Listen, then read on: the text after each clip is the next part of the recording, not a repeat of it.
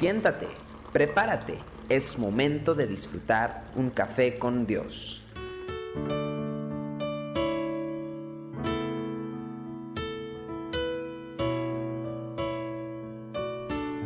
Es muy agradable pasar tiempo con usted aquí en Café con Dios. Hoy quiero continuar hablando un poquito acerca de este evento ocurrido allá en, en Nínive con Jonás. Eh, en el capítulo 1, eh, versículos 5 y 6 dice, y los marineros tuvieron miedo y cada uno clamaba a su Dios y echaron al mar los enseres que había en la nave para descargarla de ellos. Pero Jonás había bajado al interior de la nave y se había echado a dormir. Y el patrón de la nave se le acercó y le dijo, ¿qué tienes, dormilón? Levántate y clama a tu Dios, quizá Él tendrá compasión de nosotros y no pereceremos. ¿Por qué dormía Jonás? Aquello estaba que ardía, es decir, la tormenta estaba todo lo que daba, el Señor los estaba persiguiendo, obviamente eh, cada uno empezó a clamar al Dios que conocía, ídolos, por supuesto, y el que conocía al Dios verdadero, al Dios del universo, al que podía calmar la tormenta, estaba echado, porque así dice literalmente. ¿Por qué dormía Jonás? Pienso que el alivio de haber escapado de la misión que se le había encomendado era tan inmenso que Jonás se podía dar el lujo de dormirse un poquito, descansar un poco.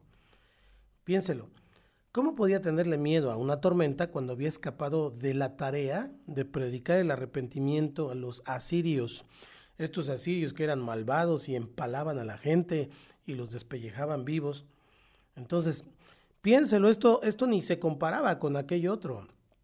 Este pensamiento insensato había producido en él una falsa ilusión de seguridad.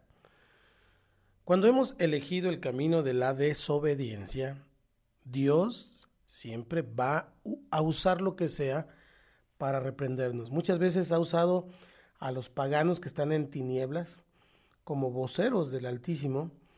Incluso hasta un asno, una burra puede ser un instrumento, como lo fue en el caso de Balaam. ¿Se acuerda? Eh, iban caminando y la burra vio el ángel y se apartó del camino. Balaam azota a la pobre asna, la pobre burra y entonces el Señor abre la boca de la burra y comienza a hablar. Y en este caso que estamos leyendo, el mismo capitán del barco vino a reprender a Jonás, un impío, exhortándolo a hacer lo que debería haber hecho desde un principio, eh, clamar a Dios. La verdad es que no podemos desobedecer a Dios en una cosa sin que sean afectadas las demás cosas en nuestra vida. La desobediencia en un área acarrea consecuencias para la vida completa. Cuando Jonás le dio la espalda al Señor, comenzó a caminar por ese camino muy peligroso donde se intenta seguir a Dios, y lo pongo entre comillas, a nuestra manera.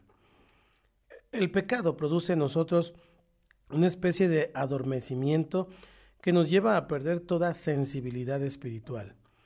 El Salmo 32, versículo 9, dice, no seáis como el caballo o como el mulo sin entendimiento, que han de ser sujetados con cabestro y con freno, porque si no, no se acercan a ti. El autor del Salmo dice que la persona que no se acerca a Dios, que no confiesa sus pecados, que no se pone a cuentas con el Señor, es como el caballo o como el mulo, que no tiene entendimiento, y que tiene que ser sujetado, amarrado con ese cabestro, con ese freno. En un sentido figurado, cuando escogemos darle la espalda al Señor, Él nos va a sujetar, así como un caballo, con cabestro y freno, porque el diálogo ya no funciona en nuestro caso.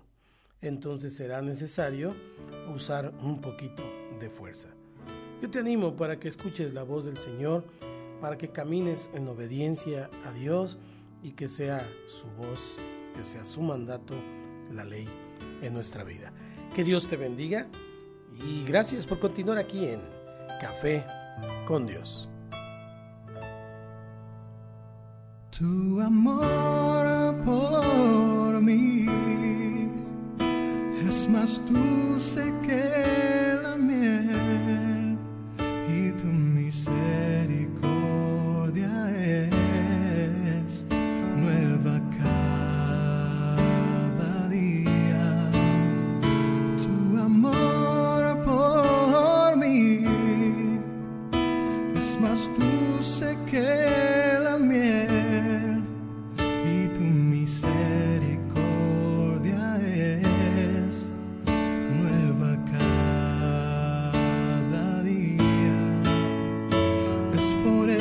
eso que te alabo, es por eso que te sirvo, es por eso que